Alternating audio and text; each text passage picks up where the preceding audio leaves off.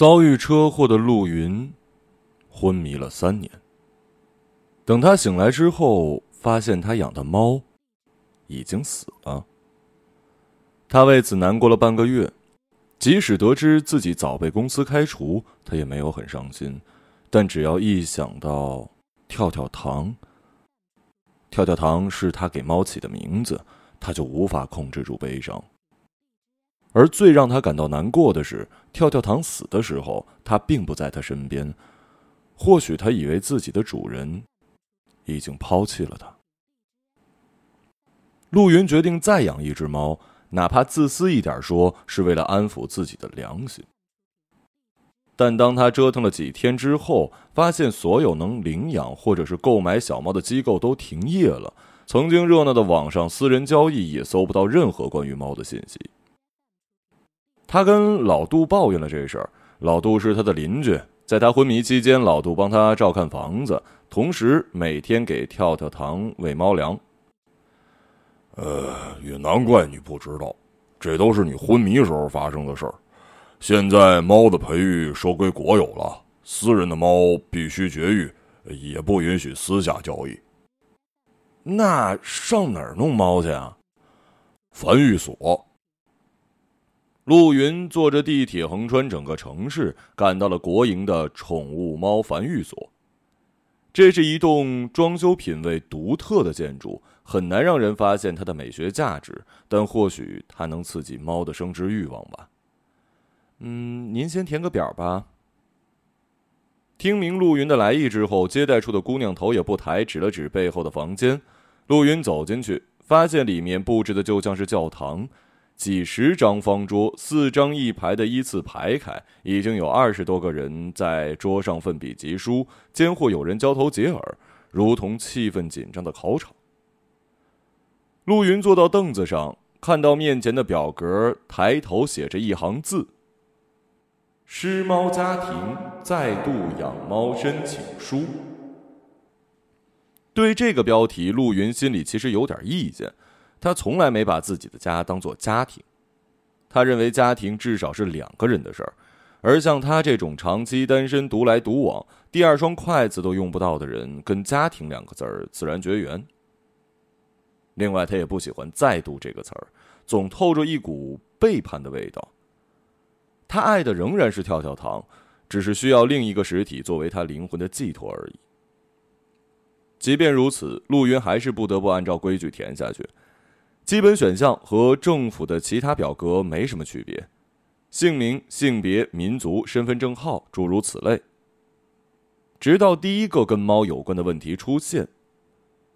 你失去上一只猫的原因是：A. 猫逃走；B. 猫死亡；C. 公正将猫转让。陆云还记得，从医院回到家里，除了间或发作的头痛之外，最深切的感受就是整个房间空荡寂寥。老杜跟他讲，跳跳糖死在他的床底下。在那之前，他已经在那个下面躲了很多天，可能是预感到自己死期将至，怎么叫他都不肯出来。勾选了 B 之后，陆云才注意到问题下面有一行小字：如果你选择 A，请提交猫的失踪证明；如果你选择 B，请提交猫的死亡证明；如果你选 C，请提交公证书。陆云吸了口气。他知道死亡证明是什么东西，但猫的死亡证明就让他有些费解了。老杜把跳跳糖埋在了花坛里，没有告知任何人，即没有葬礼，也没有超度，更别提什么死亡证明了。人的死亡证明是找派出所开，猫的呢？林业局吗？他抬头四处张望，想找个工作人员来咨询一番。但除了跟他一样埋头写字的猫主之外，他没有看到类似于监考老师的角色。他拍了拍前排的肩膀，指望别人能给他一点指点。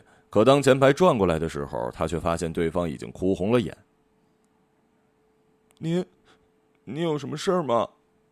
啊，嗯，没事儿嗯，没事儿陆云只好拿上表格，回到接待处找那个态度冷漠的姑娘。您好，我想问一下，这个猫的死亡证明找谁开啊？姑娘正在修剪她的指甲，从食指打磨到无名指之后，才慢悠悠的从桌子底下拿出了一块板子，摆到陆云面前。板子上打印了一行字：“出门左拐五百米，马路对面的控猫委员会。”其中“猫控委员会”五个字被人用红笔圈了好几遍。虽然对方爱答不理，但至少给了一个能解决问题的去处。陆云便还了一句谢谢，又马不停蹄的朝控猫委员会走去。控这个字在年轻人中很流行，陆云知道它包含了喜欢和迷恋的意思。喜欢长腿的叫长腿控，喜欢短发的叫短发控，喜欢猫的自然可以叫猫控。国家控制猫量数量委员会。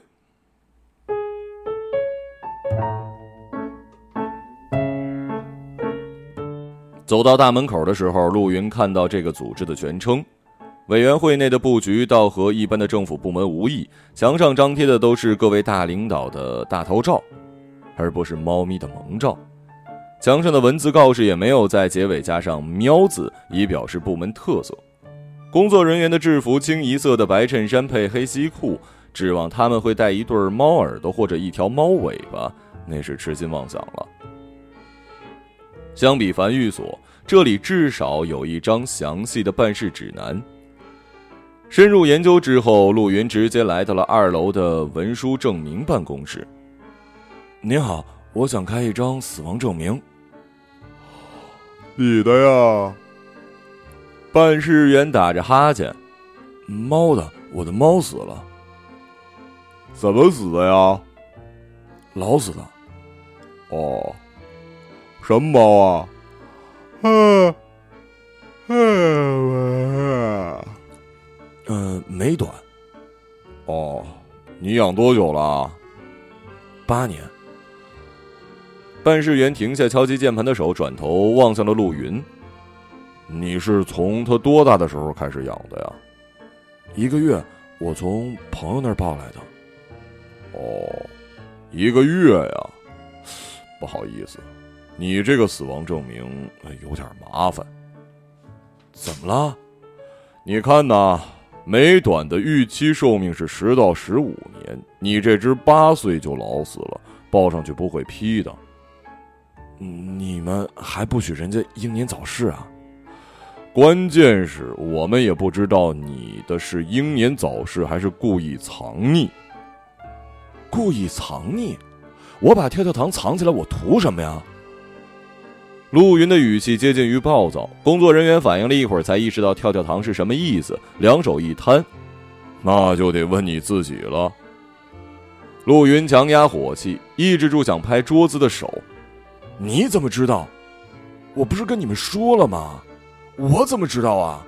我不是跟你们说了吗？我之前出了交通事故，昏迷了三年，醒过来之后他就死了。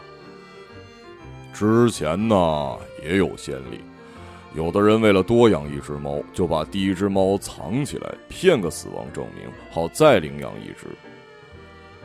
陆云被他这个说法给讲懵了，好一会儿才意识到其中的问题。一个人养两只猫，有什么问题吗？工作人员瞪大眼睛，仿佛在看一头来自外星的生物一样。基本政策懂不懂啊？啊！他一边说着，一边站起来，朝柜台面向陆云的那一面拍了拍，像一个恨铁不成钢的老师。识字儿吧？陆云低下头，才注意到那上面写了字，红色加粗，如同有人扯着他的耳朵大喊：“一个家庭只养一只。”猫，他看着这行字，每个字都很简单，即便是刚上幼儿园的小孩也能认全。但他还是看了很久，仍然不敢确定自己是否领悟到了它的真实含义。一个家庭只养一只猫，这是什么意思啊？跟读出来一样意思。凭什么呀？我想养几只猫是我的自由，我有钱养啊。工作人员翻了个白眼，做了个送客的手势。你呀，植物人当久了，什么都不知道了。还是先搞清楚状况吧。啊。陆云还想说什么，但看到对方已经转脸冲着屏幕的架势，明白自己不会得到任何回应，只好识趣的从办公室里退出来，坐到大厅的金属椅上，拿出手机开始搜索一个家庭养一只猫的信息。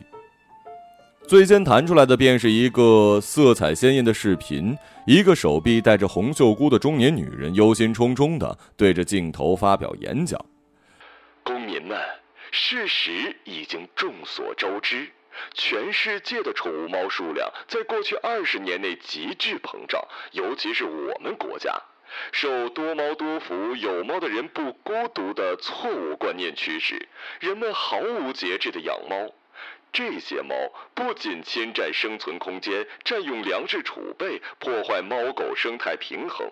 而且让人们变得越来越宅，越来越不愿意出门。长此以往，对社会的发展、人际交往都会带来毁灭性的影响啊！为了我们的未来，每个人都应该控制自己的欲望，收起自己的爱心，坚持做到一个家庭只养一只猫。中年女人的演讲很长，进度条只走了三分之一。陆云没有耐心再继续听下去，他已经明白了，如果不能证明跳跳糖已死，那么他就别想再有一只新的猫。步行回家的路上，陆云发现巷子两边的墙上都刷了红底白字的标语，在他遭遇车祸之前，这些都是没有的。多养一只猫，血压要升高。养猫不超额，公民好品格。他挨个看过来，标语一直蔓延到自家楼下。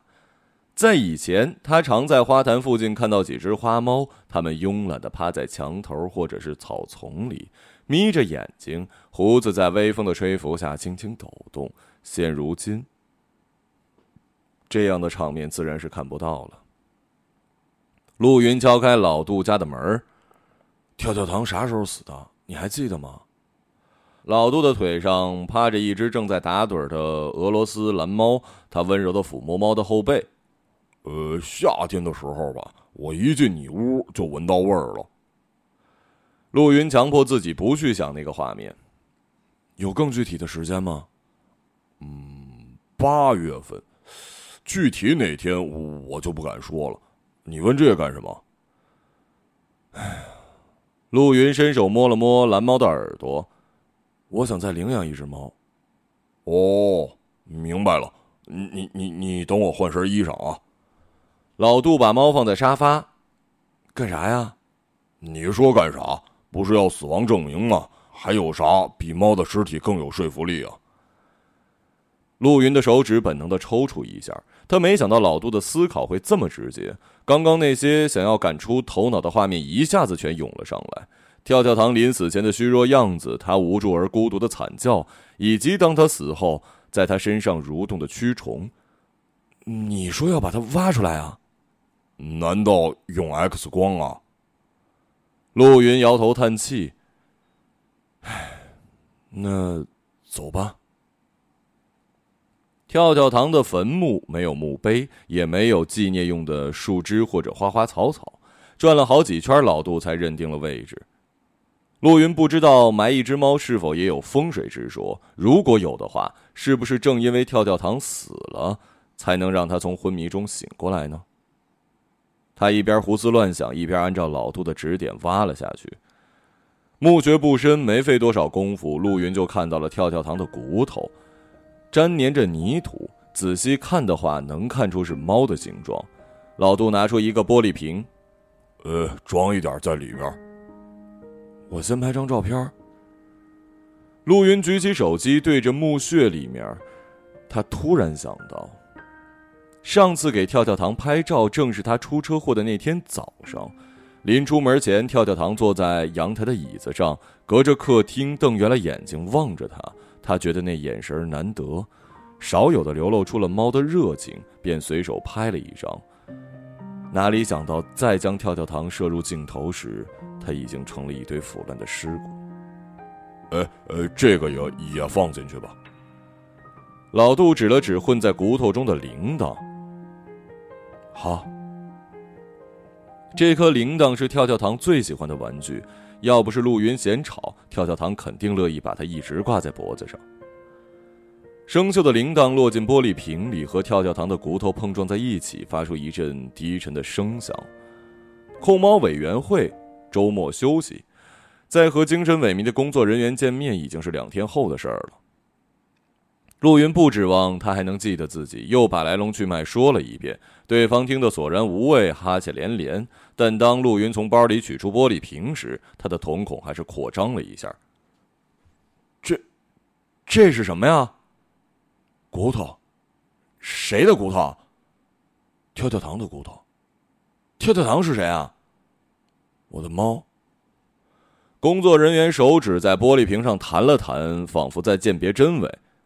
你把他的骨头带来干嘛？证明他已经死了呀。工作人员打开瓶盖，凑近瞧了瞧，这真的是猫的骨头，如假包换。哎，等一下啊！就算这是猫的骨头，也不能证明就是你那只猫的骨头吧？难道我会挖了别的猫的骨头来骗人？哼，这就很难说了。有些人养土猫养一两年不想养了，又不能养第二只，所以呢就把土猫淹死，好来换个呃布偶暹罗什么的。你什么意思啊？陆云最终没有按耐住自己的火气，提高嗓门。工作人员整个身体往后缩了一截，他大概没料到自己会在政府办公室遭遇这种分贝的攻击，但转瞬又恢复了刚才的姿态。又没说你一定是，你急什么呀？陆云的手指按在柜台边缘，做出一副随时准备翻身进去的姿势。你就说这证明你给不给开吧？我真开不了，政策是上面定的，我们的职责就是控制猫的数量，连超市猫粮都按身份证限量供应。你这不清不楚的，我给你开了，回头查你们家有两只猫，我不得跟着遭殃啊？可是大哥呀，我得怎么才能证明这些骨头是我们家猫的？总不能去验 DNA 吧？哎，对呀，DNA 只有验 DNA 才有效。猫碗、猫爬架这些应该还在，能找到对比的样本。那也不行，怎么不行了？你想啊，鬼知道你上哪儿找的猫碗、猫爬架？到头来你只能证明这玩意儿是这只死猫的，不能证明这死猫是你的呀。那怎么办呢？陆云万万没想到，一只猫的死亡证明竟然比人还难开。要是当初他直接被车撞死，他的死亡证明说不定半个小时就搞定了。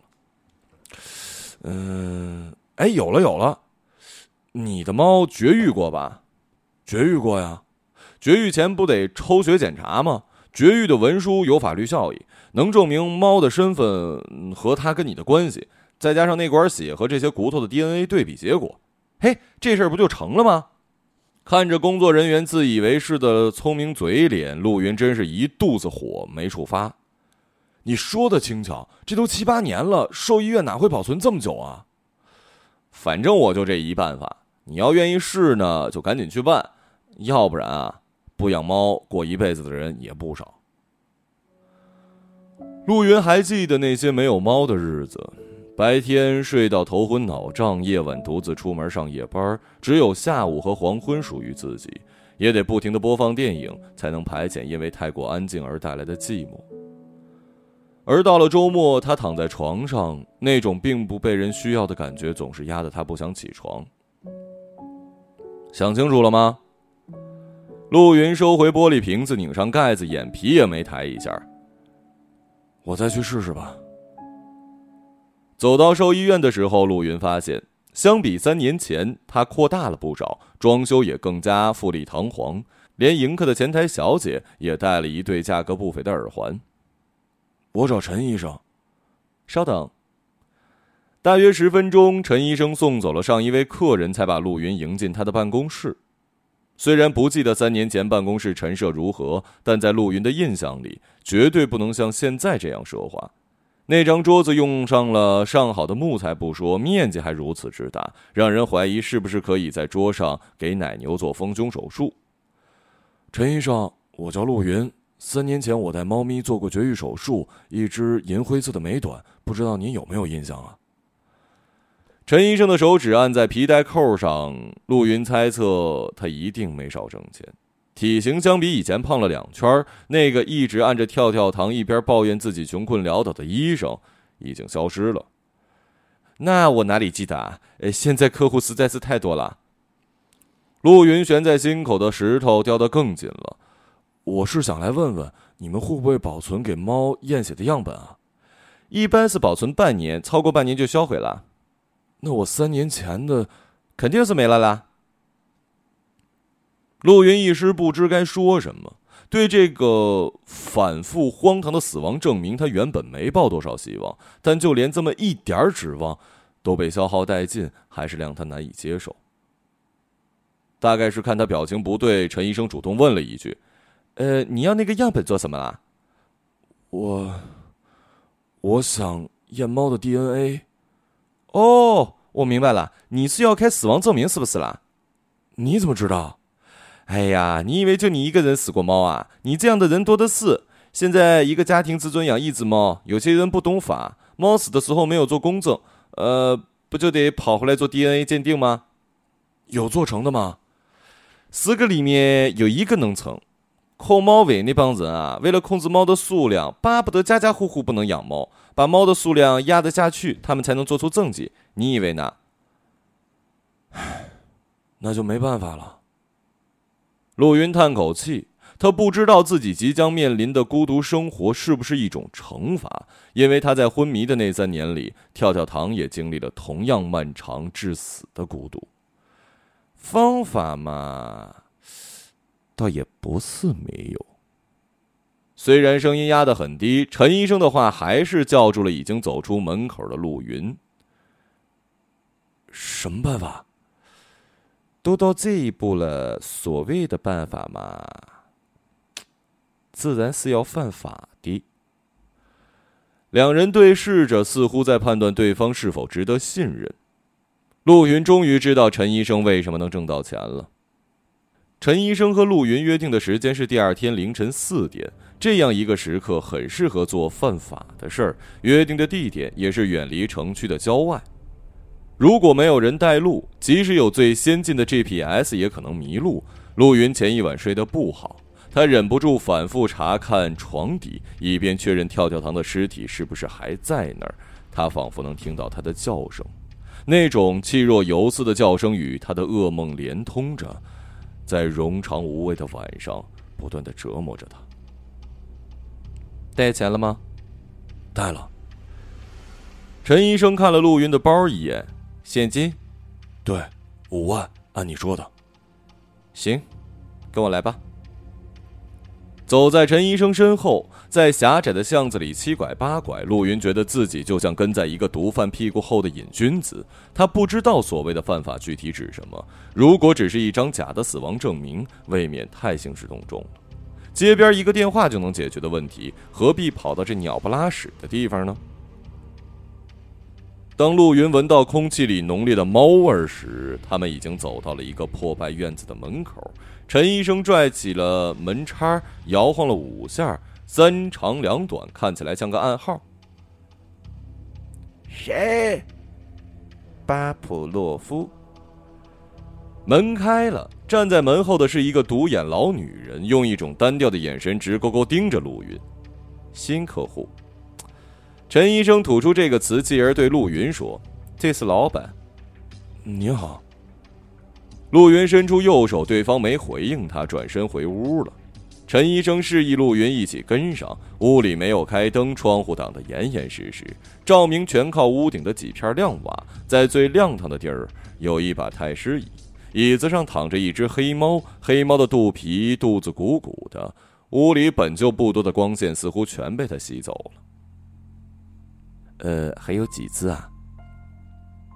独眼女人坐在椅子上，把黑猫放在腿上摇晃几下，比出两根手指。你运气好，还有的选哦。陆云立刻明白是要做什么。虽然不知道私下交易是多么严重的罪，但光看国资独营的樊玉所和大权在握的控猫尾，就能猜出个八九不离十。这，这靠谱吗？你怕啥呀？在你面前，好几十个人都是这么有的猫，你以为控猫尾还天天跑你们家查呀？陆云的手心开始出汗。他从小是个守规矩的孩子，所以在他接受的教育里没有铤而走险的课程。你们擅自生育也犯法吧？也就是罚款，不会坐牢的。陆云准备从包里掏钱，这是他昏迷前的全部积蓄。本打算在郊区租个带院子的地方，让跳跳糖有更大的活动空间。这猫为什么能怀孕？不都绝育了吗？你怎么这么啰嗦啊？手术没做干净，算他运气好。独眼女人终于开口了：“是你运气好，晓得了吧？”陆云知道，历史上很多太监都因为去世未尽而深受后宫欢迎，即便冒着杀头风险，公公们也借着余威享受鱼水之欢。而像自己这样想养猫却没有的人，不就跟锁在深宫无人过问的失宠妃子一样吗？那我要一只吧。独眼女人捡起脚边的烟斗，在前面的茶几上磕了磕。与此同时，陈医生也朝陆云递了个眼色。哦哦哦，对了，陆云连忙把厚厚的一沓钱拿出来，整齐的摆在茶几上。您点一下。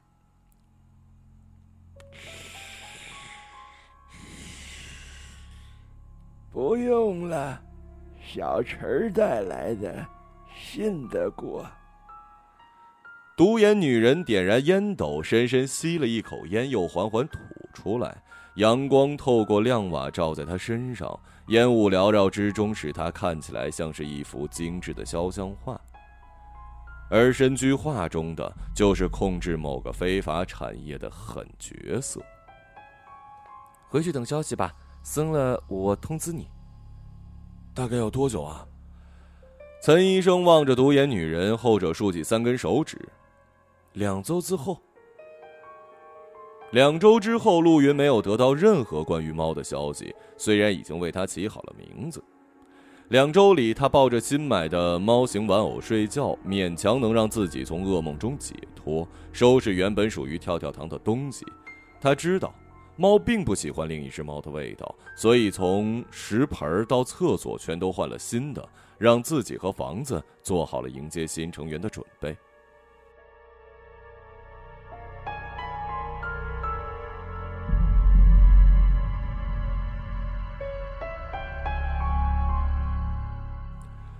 当意识到可能上当的时候，陆云直接闯进了兽医院，带着一根全金属的球棒。我找陈医生。陆云用球棒抵住前台，粗着嗓子说：“前台小姐倒是没被吓到，慢条斯理把小镜子收起来。”陈医生啊，已经被抓起来了。陆云预想过很多种可能的说辞，他也为每一种说辞准备好了不同的脏话，偏偏眼前这种他没料到。被抓？被谁抓呀？控猫尾呗，三辆车一个铐子，跟抓狗似的。什么时候的事儿？前天呗。他说的轻描淡写，陆云听得心惊胆战。控猫尾，不是说不会有事儿吗？那个独眼女人怎么样了？猫怎么样了？我的猫又怎么样了？我也会被抓吗？一串扪心自问，似乎也得不到明确的答案。陆云心里发虚，面上也就软了下来。他收起了球棒，问了一句：“严严重吗？”控猫尾不抓猫，改抓人了，你说严重不？陆云不敢贸然去控猫尾，去了没见着陈医生也就罢了，万一把自己弄成投案自首，可不好玩。他查了这几天的新闻，没看到兽医被抓或者是私自繁育小猫的新闻。给陈医生打电话没人接。至于郊区的那个阴森院子，他也去了一趟，人去院空，连猫的味道也已经彻底消散了。这究竟是不是骗局？陆云无从证实，除非等到哪天法院宣判，在被告席上看到陈医生和独眼女人，听到他们被控触犯了一个家庭养一只猫的政策，罪大恶极，云云，他才可以确认自己不是受骗，而是遇到了不可抗力。五万块钱打了水漂，但他又害怕事情闹到那一步，那意味着控猫尾很可能也掌握了独眼女人手里的客户名单。顺藤摸瓜，陆云就是轻而易举可以找到的。私自买猫，照头一刀；养猫不守法，将来守活寡。他想起街上那些杀气腾腾的标语，不知道自己会落下什么下场。越想越害怕，心里说还是被骗了好。他们骗了自己的钱，远走高飞了。没有什么怀孕的黑猫，也没有突然降临的控猫尾。一个家庭只养一只猫，我一只猫都没有，自然是超额完成了国家的任务啊。转机在两天后来了，陆云接到了陈医生打来的电话。呃，是陆云吗？陆云没吭声。因为他不知道用什么语气说话，愤怒、平静还是装作什么都不知道。是陆云吧？是就说话，我这没有多长时间了。犹豫再三之后，陆云终于嗯了一声。在看守所只让我讲两分钟，你听好了，今天下午三点钟，你去繁艺所东区第三手术室接一只猫。你还敢说猫？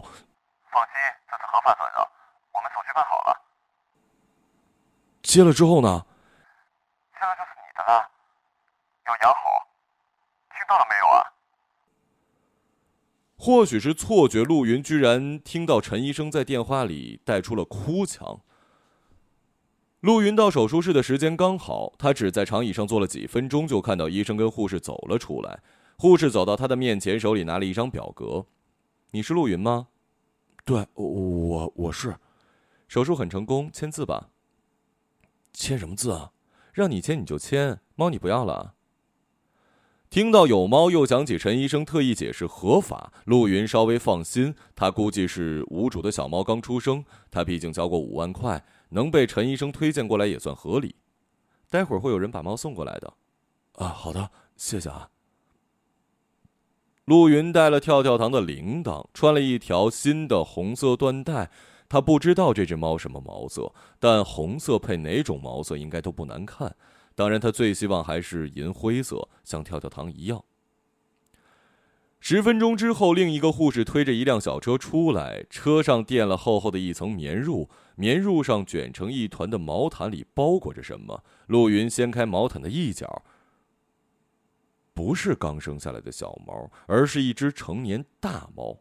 毛色漆黑，半闭着眼睛，舌头伸出嘴巴一小段护士说：“这麻药还没过劲儿，最多一个小时就恢复正常了。”陆云觉得这只猫眼熟，独眼女人的那只黑色母猫。但猫跟猫本来就差别不大，他也不敢确定。呃，它生病了吗？没有。那为什么给它做手术啊？引产呢？什么？这猫怀孕了，控猫尾送来的。照政策不能生下来，就给它流产了。猫也可以引产？放心，我们技术先进，也不是第一次做了。小猫呢？死了。都死了。护士点点头。你带回去注意点，它现在很虚弱，等到三个月之后再送来做绝育吧。陆云已经把猫连着毛毯抱在怀里，还要做绝育？是啊，本来打算今天一起做，怕他受不了。三个月后啊，千万别忘了。陆云低头看着黑猫，他还是没醒过来。如果他会说话，醒来后应该会问他的孩子去哪儿了吧？他该怎么回答呢？他以前也经历过小猫被送去别人家的事儿，毕竟他本来就是生产的工具，但最起码他能看着他们出生，给他们喂奶呀。可现在呢？他的孩子被人从肚子里掏出来，满身是血的扔进了医疗废物里。跳跳糖，我们回家吧。跳跳糖的精神状态并不符合他的名字。住到陆家之后，他不是躲在衣柜，就是藏在床底下，白天低头打瞌睡，到了夜里才会稀稀疏疏的吃几口猫粮。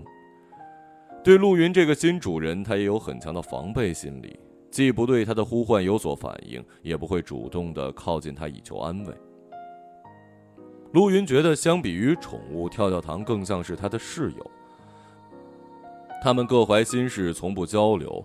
陆云偶尔想起过去的跳跳糖，想起他在房间里翻上跳下，巡逻一般的检视自己的领地，而不是像现在的黑猫，只是客气的缩在一角。至于黑猫的想法，陆云无从得知。当他躲在衣柜里传出声响的时候，他会猜测他是不是又在舔舐自己腹部的伤口。跳跳糖不喜欢那只铃铛，陆云也不想让他戴上红色的缎带，因为那会让他觉得他在流血。陆云重新开始上班，工作内容跟昏迷的三年前一样，白天睡觉，夜里值班，充耳不闻窗外事，只有夜深人静时，他才觉得这个世界并没有变化。既没有变好，也没有变糟。至于一只家庭养一只猫的政策，好像也没有对大家的生活产生多大的影响。他很快就习惯了。墙上的标语、电视的影像，甚至当看到国外电影里同时出现两只猫的时候，他还会感到不适。陆云还听说，越来越多的家庭选择了无猫生活。邻居老杜就是他们的新成员。他的蓝猫死后，他决定不再养猫。他已经厌倦了打理粪便、准备猫粮这些琐事，而所谓的孤独情绪也并没有因为猫的存在就减少几分。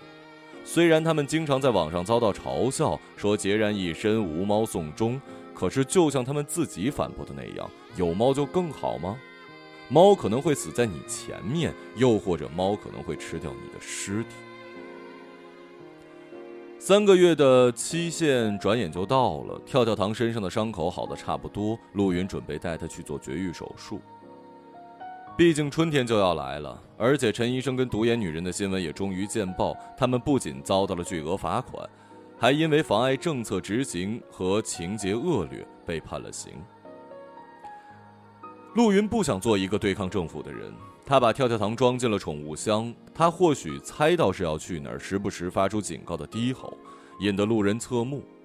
走出小区的时候，陆云注意到一些细微变化：墙上的标语被重新粉刷一遍，文字也和之前有所不同。养猫不成双，心理不健康；父母不养猫，孩子长不高。他心下诧异。惊诧于这是谁吃了豹子胆敢在这里涂鸦？要是被控猫尾捉住，不知道要坐多少年牢了。繁育所很热闹，挤满了人，护士们来回穿梭，应付着各种各样的问题。陆云找到之前那位护士，正想说明来意，就被对方打断：“哎，你来的正好，正想找你呢。我不是按时来了吗？绝育今天能做吗？哼，还绝什么育啊？现在要求每个家庭养两只猫。”我们这儿有生育能力的猫都不够用了，刚好借你的猫生几窝。来，把这表格填一下，一会儿去手术室受精啊。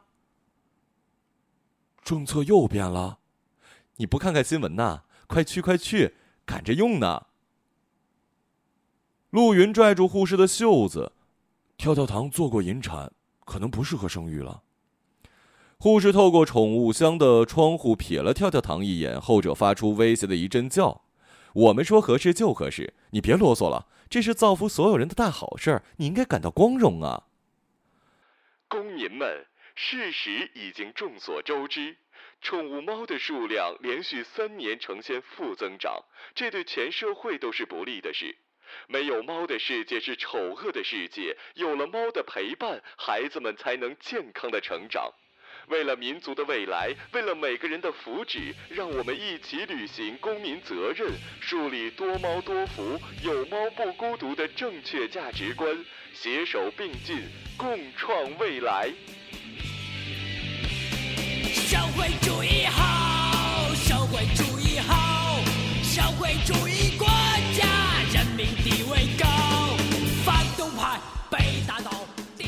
十几台电视上播放的是相同的画面，陆云呆呆的看着，看着他们重复了一遍又一遍，他终于意识到，发表演讲的那个中年女人和之前的是同一个，她戴着红袖箍，看起来仍旧忧心忡忡。